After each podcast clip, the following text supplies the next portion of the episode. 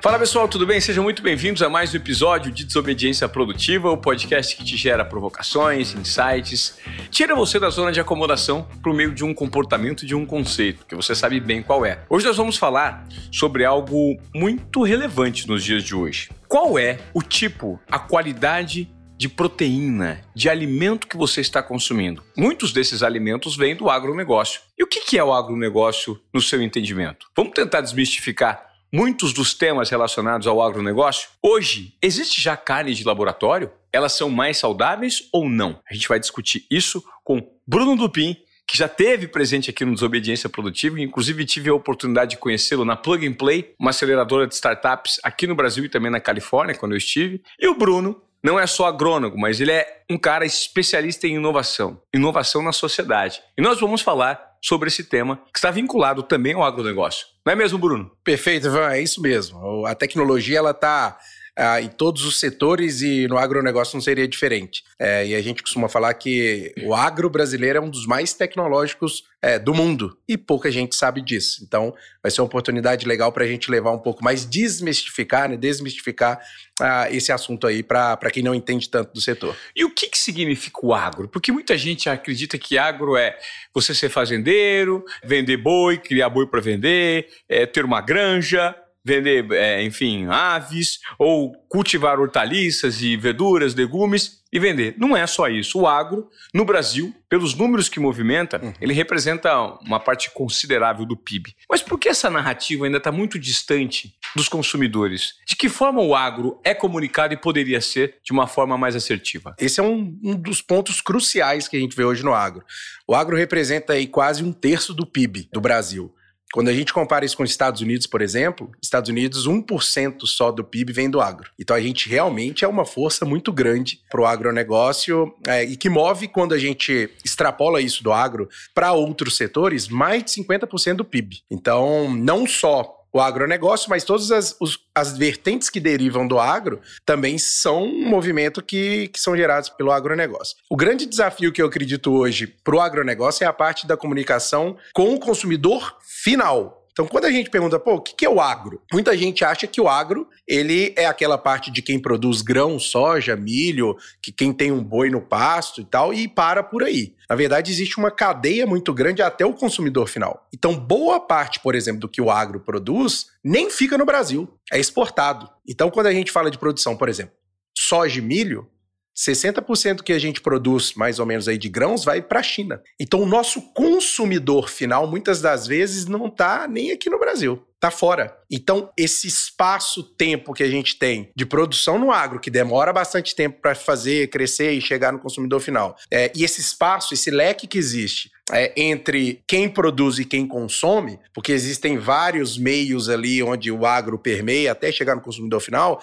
deixa isso muito distante. É como se fosse um telefone sem fio. Então, na hora que a gente começa a produção aqui na ponta, para quem consome na outra ponta, existem vários players e aí as informações vão se perdendo e na hora que chega no consumidor final, não chega da maneira com a qual deveria ou chega com ruído muito grande. Então, essa comunicação, ela tem que permear esses vários players para chegar da melhor maneira possível lá na ponta. Quando você fala esses vários players, são esses vários elementos, agentes que participam dessa cadeia. Perfeito. Seja o cara que planta planta, o cara que vai negociar na cidade, o intermediador. Exato. Então vamos pensar, vamos colocar um, uma timeline, uma linha temporal do plantio, por exemplo, de soja. Para o cara agricultor de plantar uma, uma soja, um saco de soja, uma semente de soja, essa soja ela tem 10 anos de pesquisa para trás. Então é uma pesquisa muito grande que acontece para você lançar o melhor produto para tal região do Brasil. Então, o Brasil é muito grande, é tropical e cada lugar que você vai do sul ao norte tem uma peculiaridade muito grande. Então, as variedades, né, as cultivares de soja, variedades de milho que existem, elas derivam de pesquisas e investimento alto para você ter a melhor semente para aquela região, para aquele agricultor. Então, na hora que ele planta, já tem 10 anos então, quando a gente faz o timeline de pesquisa. Quando ele planta, geralmente aí são 120, 100 dias para você colher. Depois que colhe, existe todo um processamento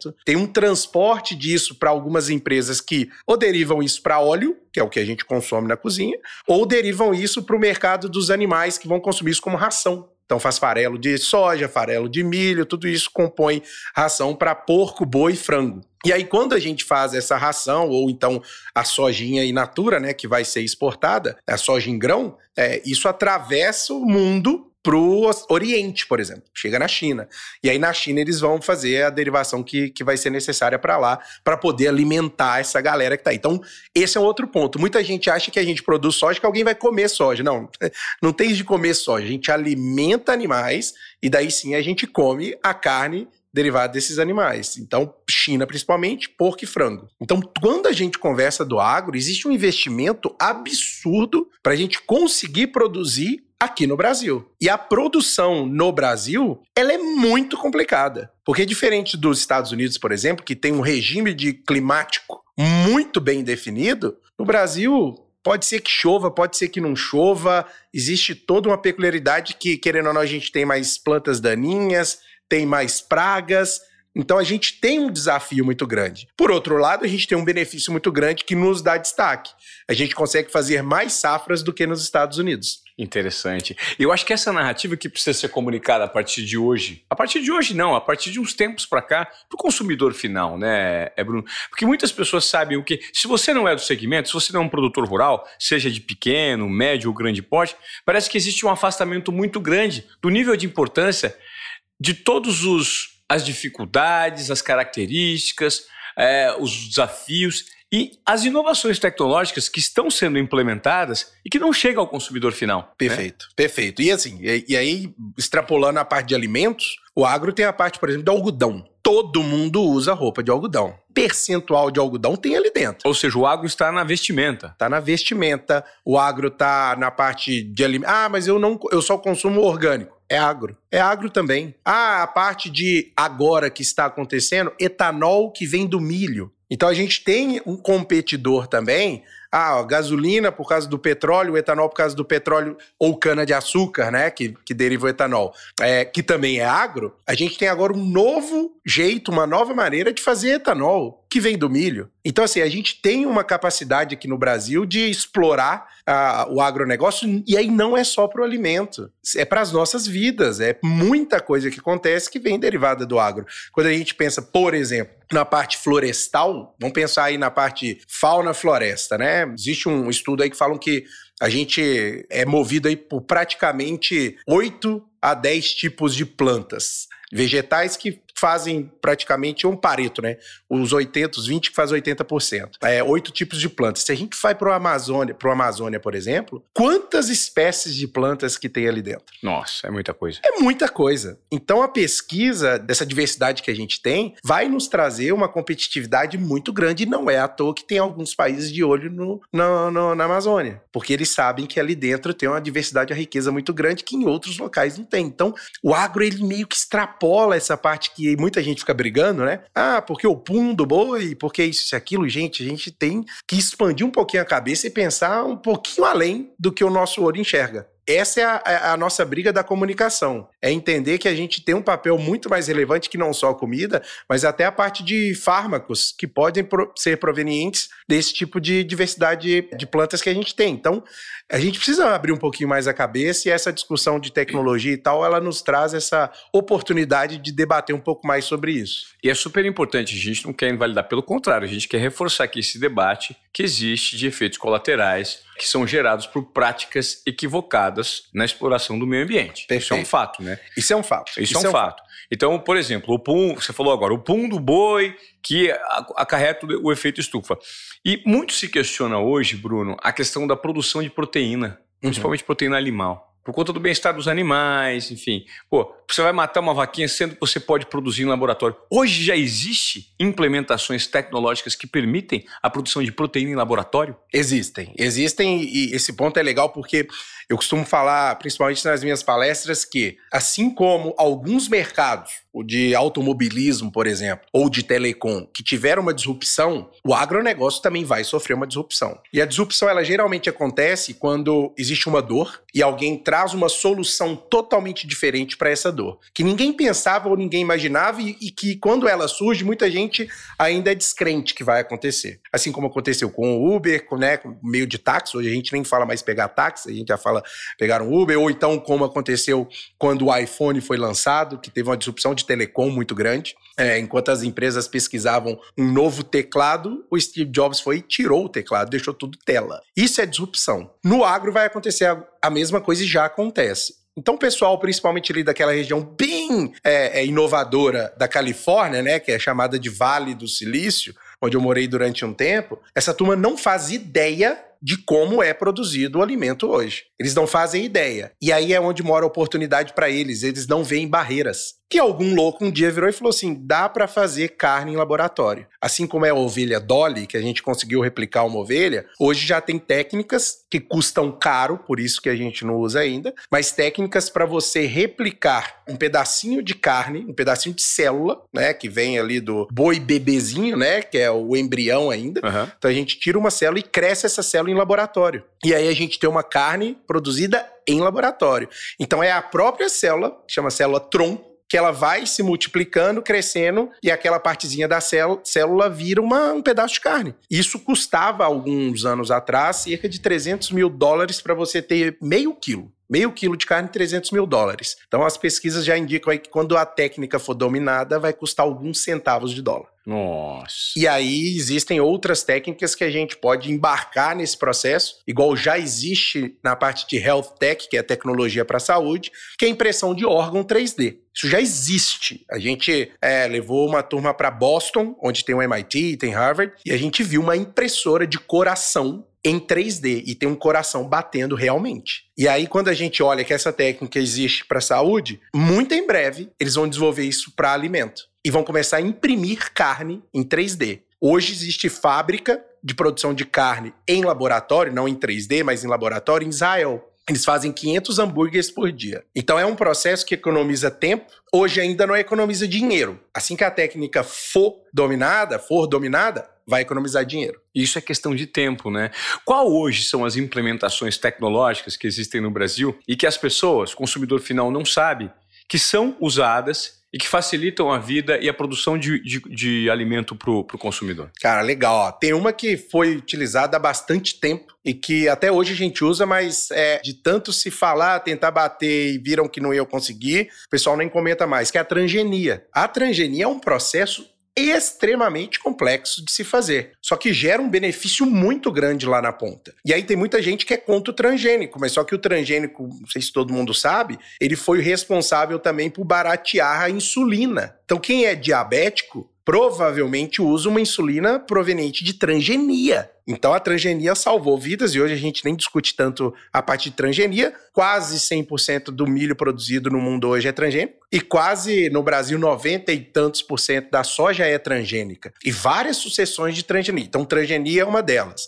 A gente tem a parte. A transgenia, desculpa interromper, mas a transgenia seria o cruzamento de espécies, tipos de soja, cruzamento mesmo de espécies para dar um produto melhor? Isso, na verdade é o seguinte: eles identificam uma parte na proteína que confere uma característica da planta que é usada como arma contra ou herbicida, né, ou, ou contra as ervas daninhas ou contra pragas.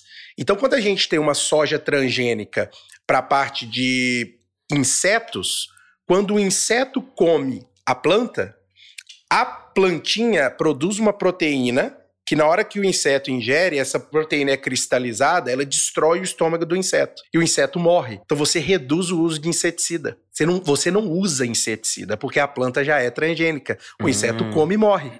E aí, quando a gente fala disso para ervas daninhas, por exemplo, eles desenvolveram, então, na planta, identificaram um gene que conferia resistência a um produto químico chamado glifosato. E aí tem os nomes é, comerciais aí que a turma conhece. Então, quando você aplica o produto, todas as plantinhas que estão ali morrem, menos a que tem essa proteção contra esse herbicida. Então, você usa menos moléculas de herbicida é, menos vezes. Então, ao invés de você ficar tentando matar um, mata dois, é a mesma coisa de você estar tá doente, e aí você tem que tomar paracetamol, você tem que tomar isso, tomar aquilo. Você toma um remédio só e tá tudo bem. Entendi. Então ele acaba economizando água, Ele acaba economizando quantas vezes o trator passa, então economiza combustível, mão de obra. Então tem todo um, um impacto quando a gente fala de transgenia, e esse processo poderia ser natural. Só que ia demorar muito tempo. Então eles fazem todo esse processo num laboratório. Então, é como se estivesse dentro da NASA, essas empresas, com N cientistas pesquisando,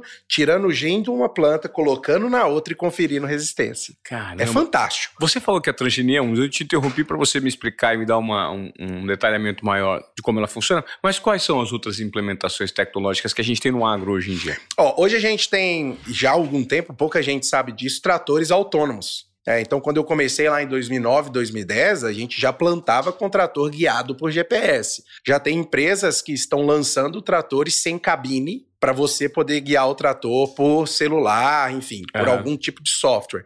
Então, isso já é realidade. É, o trator, se você entra num trator, um trator hoje, que custa aí de um milhão e meio a dois milhões um trator, é extremamente tecnológico e tem mais tecnologia do que o foguete que levou o homem para a Lua. Nossa. Então é muita tecnologia embarcada num maquinário desse. Hoje a gente tem aplicação com drone, então não sei se vocês chegaram a ver na Fórmula 1 que aconteceu agora em Singapura, eles fizeram todo um show de drones. Foi fantástico. Quem não viu, pode olhar aí, tá nas redes sociais, é bem legal.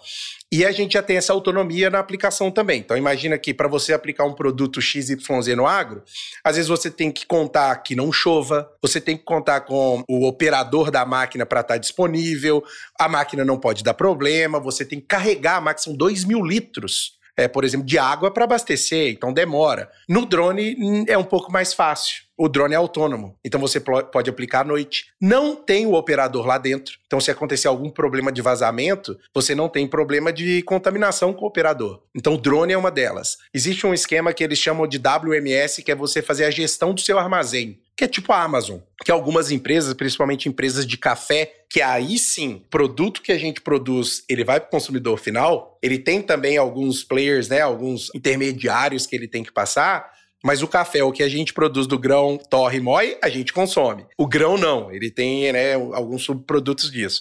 Quando a gente fala desse processo de café, ele já é muito mais mapeado é, do que outros, outras estruturas. Eles copiam, por exemplo, de empresas automobilísticas para você ter uma dinâmica de rastreabilidade por blockchain daquele grão de café que veio daquela área, daquele pé plantado por alguém. Então você tem esse nível de rastreabilidade na agricultura hoje. E o café é uma delas. Inclusive, já tem moedas circulando, como se fosse um blockchain, de transação de café. Muita gente já não paga mais o dinheiro, paga com uma moeda digital, um blockchain, Bitcoin, de café. Uau! Fantástico. É curioso, quando você me conta tudo isso, Bruno, que essas inovações, elas não chegam. É, é essa informação é escassa para o consumidor final. Por que, que ela é escassa? Ainda existe uma barreira muito grande que precisa ser vencida ao núcleo de base desse agro, ou seja, os produtores rurais, sejam eles pequenos, médios ou grandes, comunicarem isso de uma maneira mais assertiva para o consumidor? Exato, esse é o grande problema que a gente tem hoje, porque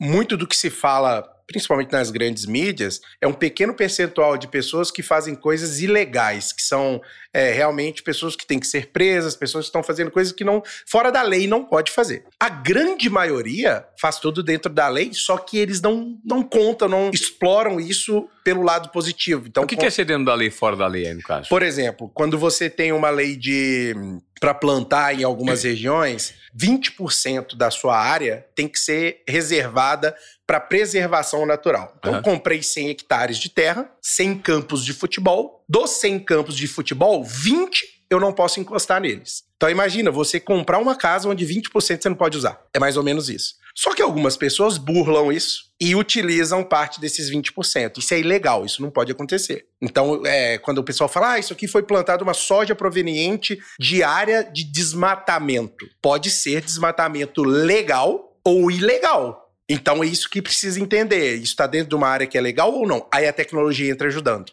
Quando a gente fala de rastreabilidade, é para a gente entender se essa pessoa está fazendo dentro dos limites que a lei permite ou não. E aí isso o mercado consumidor vai começar a exigir. Eu quero saber de onde vem. Você está tendo exploração de trabalho escravo? Você está de acordo com as normas, com as leis vigentes? Sim, então eu compro o seu produto. Se não, eu não compro. Isso o próprio mercado regula. Ah. Então, quando a gente fala a parte de legal, é isso. E cada vez mais o ilegal vai sumir. Porque o próprio consumidor não vai comprar de quem produz legal. E aí esse cara não vai ter outra opção a não ser produzir legal. Legal. É, é porque o consumidor está adequando é, os hábitos de consumo a empresas que têm uma vinculação e uma preocupação com o ISG, né? Perfeito. Ou seja, com o meio ambiente, com as formas de produção, os contratos de empregados que são vinculados naquele tipo de produção.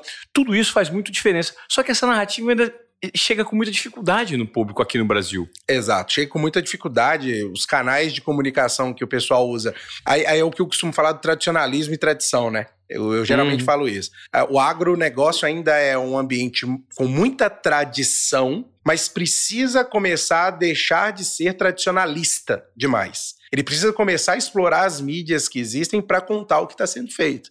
Então a gente vê o agro entrando muito tardiamente a, nas mídias digitais, muitas das palestras que eu dou e eu pergunto se eles estão no TikTok e tal, Instagram, muito pouca gente fala que está nessas mídias. E a gente sabe que vários deles já estão, já estão usando, mas tem aquele medo de tradição de falar, ah, eu estou, e não ser o que a gente brinca de ser bruto, rústico e sistemático, né? Uhum. Que geralmente o pessoal do agro fala bastante. É, só que a gente está vendo que isso está evoluindo. A nova geração é uma geração que quer um agro sexy. Esse ambiente tem que ser descolado. Esse é um ambiente que tem que ser legal, porque boa parte do nosso Brasil vem desse ambiente. Então a gente precisa começar a ter, por exemplo, as lojas de vendas agro com uma pegada mais descolada uma pegada mais sexy para atrair a nova geração, porque essa nova geração é o consumidor do presente barra futuro. E para informar quais são as cadeias de Perfeito. produção e todos os processos envolvidos, esses processos, se eles estão de acordo com tudo que o mundo hoje de vanguarda preconiza em relação a cuidados com o meio ambiente, cuidado com os animais, não é? Perfeito, perfeito. Eu tive uma experiência recente na fábrica de chocolate da Lindt. É, e lá eles contam é, de onde vem o cacau. E tem lá uma maquete enorme do Brasil. E você sente um orgulho muito grande saber que o cacau brasileiro está fazendo parte de uma história tão legal para um produto tão legal. Na Suíça? Na Suíça. Cadê nós brasileiros falando do cacau brasileiro para os brasileiros? Por que, que a gente não tem também essa exploração desse tipo de conteúdo para produtos que seja chocolate, seja o que for, do Brasil? E aí é onde eu bato muito. O Brasil precisa começar a virar a chavinha de país de manufatura para virar um país de produto acabado. A gente tem que começar a fazer mais ou menos o que a Havaianas fez. Que é gente que vem lá de fora da Europa comprar Havaianas no Brasil porque sabe que o produto é brasileiro, ele é colorido, ele traz a alegria do Brasil, ele pode ser usado num ambiente descolado, pode ser usado num ambiente mais formal, que a gente vê produtos sendo usados nessa linha. E por que não fazer isso com produtos acabados do agronegócio? Vou dar outro exemplo: café. O Brasil é um dos maiores produtores de café do mundo. Porém, o maior exportador, ou um dos maiores exportadores de café do mundo, é a Alemanha. Sabe quantos pés de café a Alemanha produz? Zero. Nenhum. E é um dos maiores exportadores de café do mundo. Como? Eles conseguem comprar o nosso produto, eles processam o produto, lembra das cápsulas? Eles fazem todo um processamento desse produto lá e geram valor agregado nesse produto na ponta. E é isso que o brasileiro precisa começar a fazer. Por quê? Porque a gente leva todo o ônus dessa história com clima, que pega a gente desprevenido para plantar, então você tem que chover, você tem que rezar para chover para plantar. Depois você tem que rezar para parar de chover para você conseguir colher. Então o brasileiro ele vive na igreja, o agricultor, rezando para acontecer o clima e a gente não tem controle.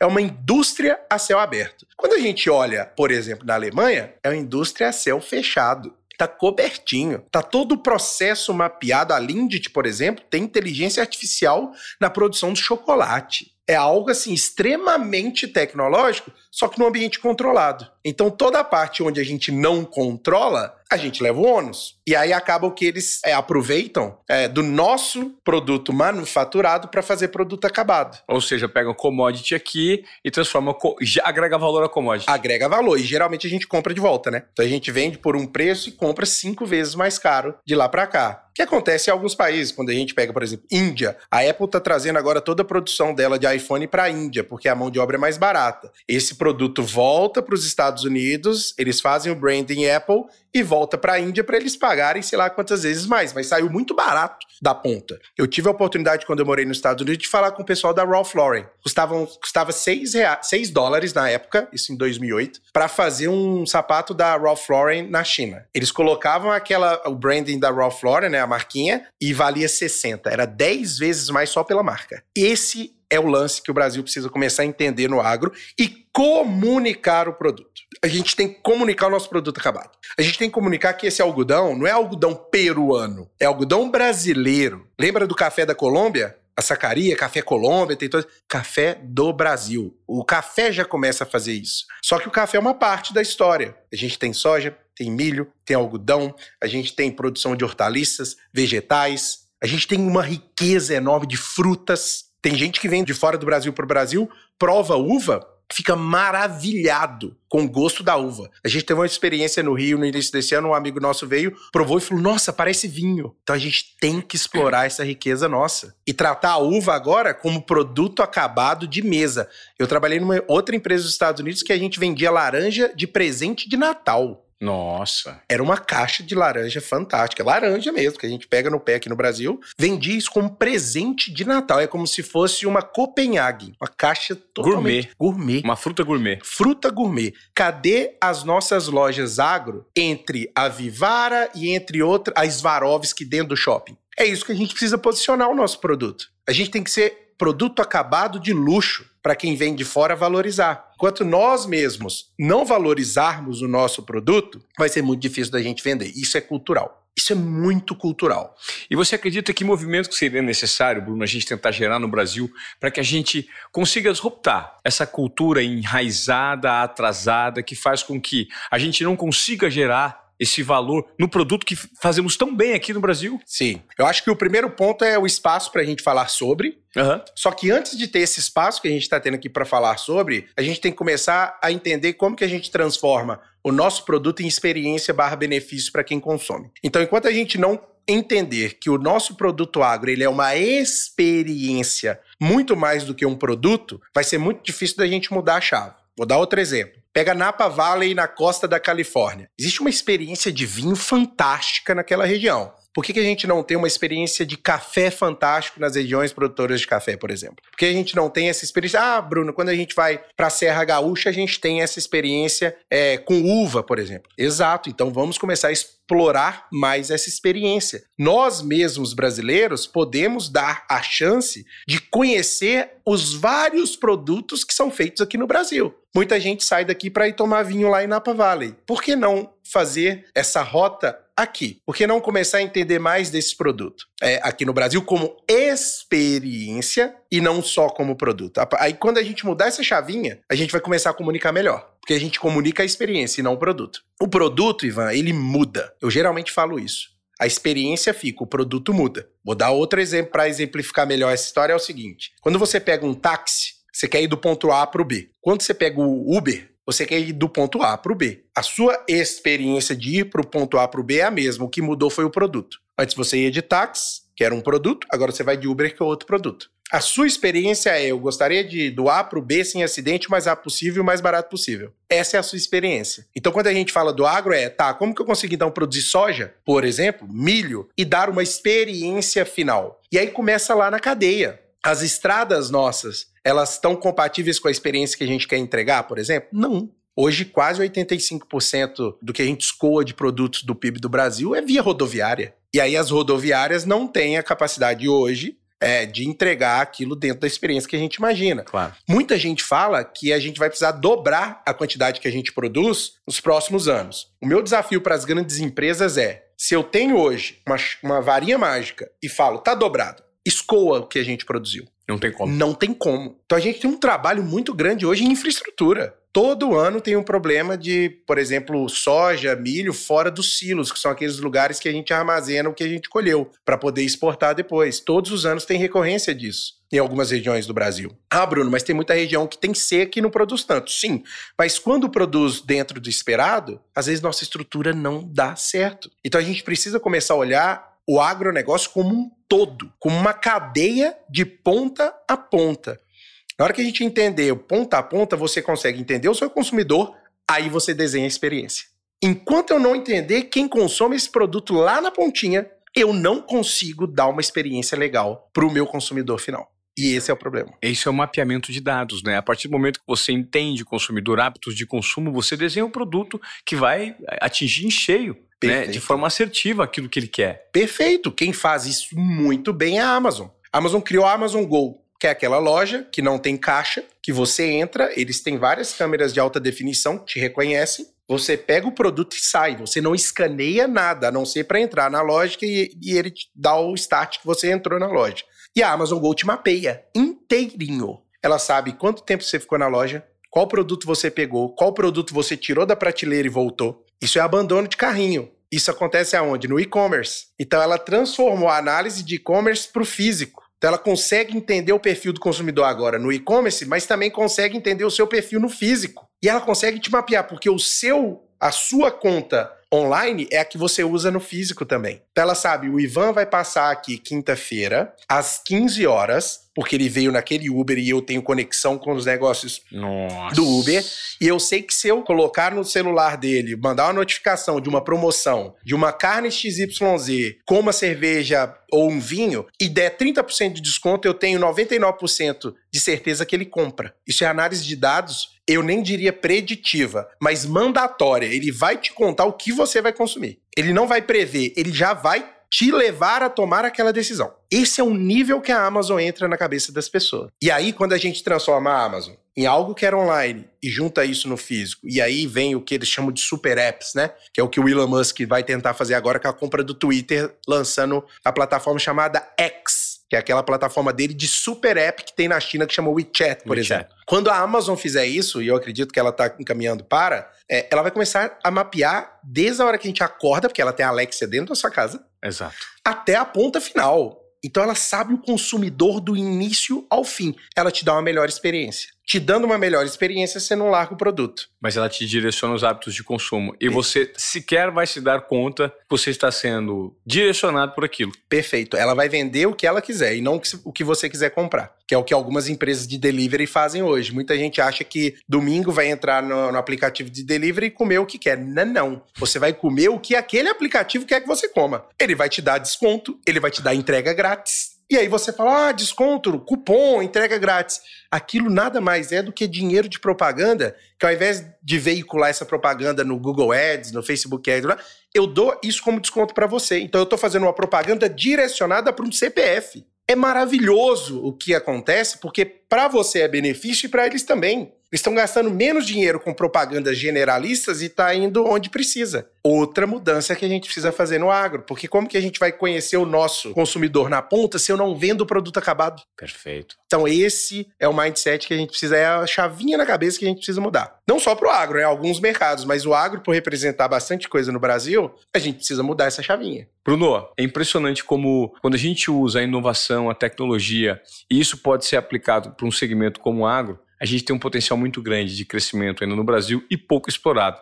E o objetivo é fazer com que esse conteúdo, de repente, chegue, principalmente naquelas pessoas que têm algum tipo de ligação com o agro e possam implementar algo disruptivo no seu negócio para gerar esse valor que o agro carece tanto no Brasil, não é mesmo? Exatamente, Ivan. Eu agradeço demais a abertura para a gente novamente poder falar um pouco mais, contar um pouco mais dessa história do agronegócio que deixou de ser aquela pessoa com chapéu, capim na boca e agora é um agronegócio totalmente digital e tecnológico. Obrigado demais pelo espaço. Obrigado. E você que veio até aqui, por gentileza, compartilhe esse conteúdo no Desobediência Produtiva, porque é isso que faz a diferença no conteúdo que a gente produz. Gerar impacto, provocações e insights em você. Uma audiência que está sempre presente aqui com conteúdo disruptivo. Até a próxima.